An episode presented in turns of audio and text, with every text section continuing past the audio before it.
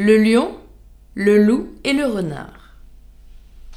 Un lion décrépit, goûteux, n'en pouvant plus, voulait que l'on trouvât remède à la vieillesse.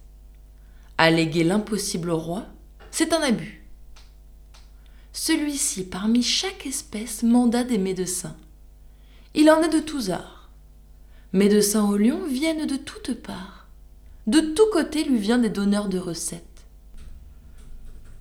Dans les visites qui sont faites, le renard se dispense et se tient clos et quoi?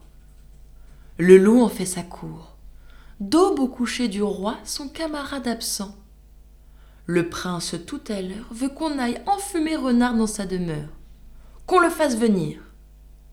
Il vient, est présenté. Et sachant que le loup lui faisait cette affaire, Je crains, sire, dit-il, qu'un rapport peu sincère ne m'ait à mépris imputé d'avoir différé cet hommage. Mais j'étais en pèlerinage et m'acquittais d'un vœu fait pour votre santé.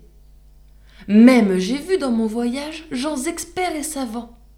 Leur ai dit la langueur dont votre majesté craint un bon droit la suite. Vous ne manquez que de chaleur. Le long âge en vous l'a détruite. D'un loup écorché vif, appliquez-vous la peau toute chaude et toute fumante. Le secret sans doute en est beau pour la nature défaillante.